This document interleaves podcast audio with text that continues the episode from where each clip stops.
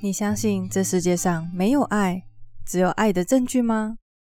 作者说，她对老公的爱是毋庸置疑的，就算今天要捐一个肾给他，她也会毫不犹豫。但是如果她老公要她去附近的药妆店买一个刮胡泡，那么她就要好好考虑一下了。今天我们一起来学习，要如何更多的拿出爱的证明，还有如何在一成不变的生活、工作当中，增添新奇，还有活力感。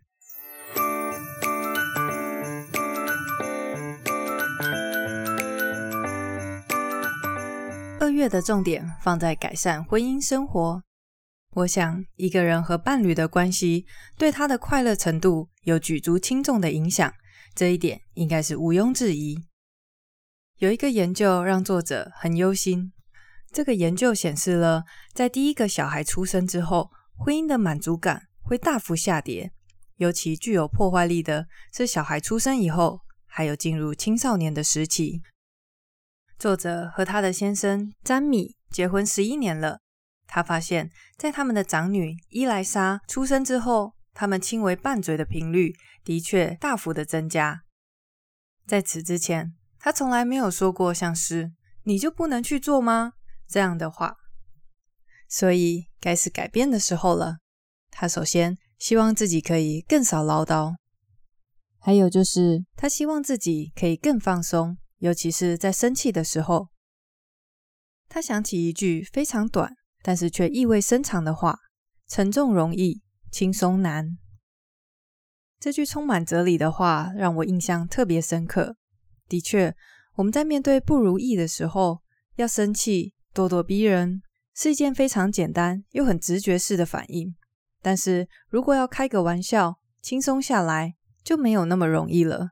所以沉重容易，轻松难。为了让家里的气氛更轻松，他首先做了一个反唠叨技巧清单。这个清单列出一些技巧，让他可以不用碎碎念，就提醒大家该做的事情。比如说，他把该寄的信件放在门口。这样子，詹美就知道他在上班的途中要记得去把信件寄出去。另外，他也规定自己只用一个字来提醒家人该做的事情。比如，当他想要说“拜托，你今天一定要记得，你不是答应我去公园之前要搞清楚录影机哪里坏掉吗？”这时候，他规定自己只说一个字：“录影机。”关于唠叨，他很庆幸自己没有落入那一种。这是为了你好的唠叨模式。他觉得一个成年人可以决定自己要不要多穿一件外套，要不要带雨伞，不必别人多嘴。当然，最明显的，但是也是最吃力的反唠叨技巧，就是凡事都自己来。像我有时候会觉得，在家里我做了比较多的家事，所以当我觉得老公该做的部分没有做到的时候，我也会啰嗦他一下。这时候，如果一些琐碎的杂事我都愿意主动自己去做，就没有唠叨的问题。如果我比较在意清洁，那我就多做一点打扫的工作。作者在这边提到了一个蛮有趣的心理学名词，叫做优越效应。它指的是我们每个人普遍都会对自己的评价胜过于对别人的评价。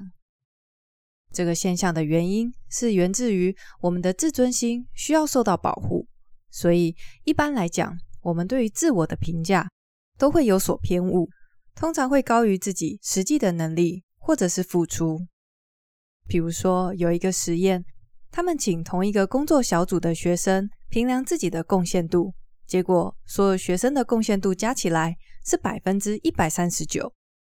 还有很多的研究也是这样。比如说，当被问到你觉得自己的驾驶技术大概在所有人的百分之几，类似的自我评价的研究加起来全部都会超过百分之一百，这就是所谓的优越幻觉。为什么会提到这个呢？答案就是，当你有优越幻觉，就会常常觉得自己付出的比较多，自己在家事、在照顾小孩、各式各样的琐事上，总觉得自己做的比较多。所以，作者在试图改掉唠叨习惯的同时，他也尽可能的注意，并且适时的赞美詹米为家庭的贡献。最后，他发现只要改变一个态度，就可以大大的减少想要唠叨的时候，也不会在做了一些事情以后迫切渴望别人的赞美。这个态度的转变，就是把原本你觉得自己做的某些事情是为了团队、为了家人，改成我做这件事情是为了自己，是我想要的。我想要寄出家庭卡片，我想要让家里更干净，我想要让书柜看起来更整齐。当你凡事都是为了自己而做，你就不再斤斤计较，不再叨念着要别人注意你的付出。在他想尽办法戒掉唠叨以后，下一个任务更困难了，那就是要学着正确的吵架。在一段关系当中，吵架是在所难免的，但是你们可以吵得更有意义、更有建设性。根据作者的研究，他整理出了下面这段话，我觉得讲得非常好，来帮大家念一下。他说。正确吵架的夫妻，每次只针对一个主题讨论，而不是把他们所认识以来的旧账全部都翻出来讲。他们会小心的争执辩论，而不是立刻大吵起来，并且会避免像是“你老是”“你从不”这种炸弹。正确吵架的夫妻知道如何结束争执，而不是一次吵上好几个钟头。最后，他们也会试着做补救尝试，利用言语或者是一些小动作来逐步降低恶劣的感觉。我觉得上面所描述的正确吵架，值得我们每个人学习，因为任何一段关系都可能会有起冲突的时候，能够正确的吵架，不翻旧账，就显得很重要，尤其是最后一个步骤。补救尝试，我觉得其实并不容易做到。我想大家应该多多少少有过这样子的经验，就是吵架的时候，明明心里是希望和好的，但是又不想低头，总觉得先找对方和好的人，好像就输了一样。我想这种时候可以换一个想法，如果你可以主动做一些小动作，譬如拉一拉对方的手。开个玩笑，为他倒杯茶，做补救尝试的同时，代表着你愿意做正确的吵架。在这一段关系当中，没有人是输家。不知道大家同意一位法国诗人所说的话吗？他说：“这个世界上没有爱，只有爱的证据。不管我们的心里有多少爱。”别人看得到的都只有我们的行为而已，所以作者决定要更常跟她的老公说“我爱你”，也更常拥抱他，还有生活中的其他人。有研究显示，只要每天拥抱五次以上，一个月后的快乐程度就会有显著的增加。还有一个研究是，每次拥抱超过六秒钟，就会刺激脑部分泌血清素。跟催产素这两种化学物质都会增进人际的亲密关系。话又说回到拿出爱的证明这件事情，作者在这个部分，他想到了可以帮婆婆办一场庆生派对。以前的他会觉得家里那么多亲戚，为什么是由他来主办这件事情呢？毕竟要办一场派对，要规划的事情很多，也要投注许多的心力。但是，既然他决定要拿出爱的证明，这件事情当然要不假他人之手。而且派对结束之后，他真的很高兴自己有做这样子的努力。他觉得一切都非常值得，大家都很开心，尤其是他的婆婆。虽然在结束的时候，他还是不免有点期待大家可以感激他的付出，但是他提醒自己，这件事情他是为了自己而做的。除了帮忙筹划派对之外，他也决定在日常生活中对詹米更贴心。他也挪出时间安排约会之夜。有很多婚姻专家都会建议夫妻时不时要摆脱小孩，来一场两人单独的约会时间。如果可以的话，最好是夫妻两个人约定好一个时间，一个礼拜就算没有半天，两个小时或者是一顿饭的时间也可以。重点就是两人要一起遵守这个约会时刻，把它当做一件重要的事情，可以预先把这段时间安排在行事历里面。这样一来，维系婚姻重要的约会时间才不会被埋没在繁忙的日常生活里。在这里，另外提到了一个观念，我觉得很值得拿出来跟大家分享，那就是有怒气就该发泄出来，这种说法根本是胡说八道。圣经有说过，不要含怒到日落，但这并不是意味着在天黑以前就要把怒气全部发泄出来。没有证据显示发泄怒气会让你更健康、心情更好。相反的，研究证明，越是想要表达你的怒气，反而会让你更生气。换句话说，不要急着表达愤怒，往往就能让怒气消失，而且没有后遗症。这边我再补充说明，不能发泄怒气，并不代表我们凡事都要隐忍，而是说，在气头的当下，我们可以先选择忍住不说，因为情绪上来的时候，不容易进行理性的思考，而且如果说了不好听的话，事后更徒增懊恼。先把自己的情绪处理好，接着，如果觉得有什么委屈的地方，我们可以利用非暴力沟通的方式。来表达我们的愤怒。有关这方面的沟通技巧，大家可以去听听看第六到第八集的非暴力沟通。时间来到二月底，作者推导出了一个快乐方程式。他说：“要快乐，我就得思考，在成长的氛围中，什么让我感觉好，什么让我感觉糟，还有什么让我感觉对了。”这句话的重点，我认为是思考。虽然我们大部分的人都大概知道自己喜欢或者是不喜欢什么事情，但是如果没有加以思考，并且付诸行动的话，就很难在生活当中制造更多的正面情绪。借由反思什么样的事情让自己感觉不好，就可以努力避开那些糟糕情绪的源头。时间来到了三月，在这个月，作者的目标想放在为他的工作注入更多活力。创意以及效率。虽然平时他非常喜欢熟悉的工作，还有规律的生活，但是这个月他决定逼自己去面对一项不熟悉的挑战。因为从他对于快乐的研究当中，他知道挑战和新奇感是快乐的关键元素。在《关键时刻》这本书里面也有提到，一般来说，我们都喜欢可以预测的生活。因为那样子会带来很大的安定感，但是从事一个全新的、充满挑战性的活动，去一个此生未曾到过的地方，又或者是认识一个素未谋面的朋友，这些无法预测的事情，却会为生活注入一股活力。所以这个月，他决定要开一个部落格，这是他从来没有做过的事情。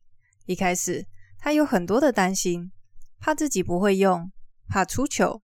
不过，他用快乐生活提案里面的一些原则来提醒自己，其中两个就是向人求助没关系，以及别人并没有那么在意我们所犯下的错。当他准备好了以后，刚好就遇见两个已经开了部落格的朋友，他们给了他很多的建议。他说，好像验证了一句话，就是当地址准备好。老师就会出现。在创立部落格以及写文章的过程当中，虽然充满了挑战，但是成就感也是满满的。他的文章，也就是关于快乐生活提案，获得了极大的回响。在跟读者互动的过程当中，他也获得了很多好点子，还有各式各样的案例可以拿来分享。这对他生活的成长气氛大有助益。挑战之所以会带来快乐，原因之一就是能够扩展自我定位。突然间，你会做瑜伽，你会品酒，你会弹钢琴，你会说西班牙文，你的自我定位变得更大了。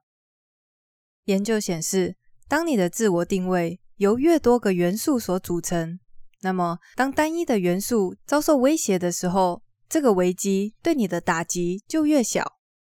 比如说，或许失业对一个人的自我评价是一个严重的打击。但是如果这个人同时是家长会会长，又是附近邻居小孩的英文家教老师，这些就是令人安慰的自尊来源。失业的打击也就不会像单一的自我定位受到威胁时那么具有破坏性。最近不是在打奥运吗？虽然我没有到非常非常的热衷于关注比赛，但是在过程当中也是看到很多有趣的现象，比如像有很多的参赛选手，甚至不乏也有夺牌的佼佼者。他们其实并不是从小就是运动员，有一些原本的职业，甚至是非常专业的牙医、数学家、护理师等等。我相信他们都是在人生的某一刻决定要从事这些新奇的、具有挑战性的活动，在扩展自我定位的同时，也找到了另一片天空，最终得以在另外一个领域达到登峰造极的成就。虽然好处多多，但是当我们在逼自己离开舒适圈、迎向挑战的这个过程当中，几乎每个人都会遇到一个困难，就是。会害怕失败，因为没有从事过的事情，自己就会没有把握。包括作者在开新的部落格，还有我现在在录这个 podcast 的节目，其实也都一样，会很担心：诶，如果我写的不好啊，说的不好，或者是半途而废，会不会被别人看笑话呢？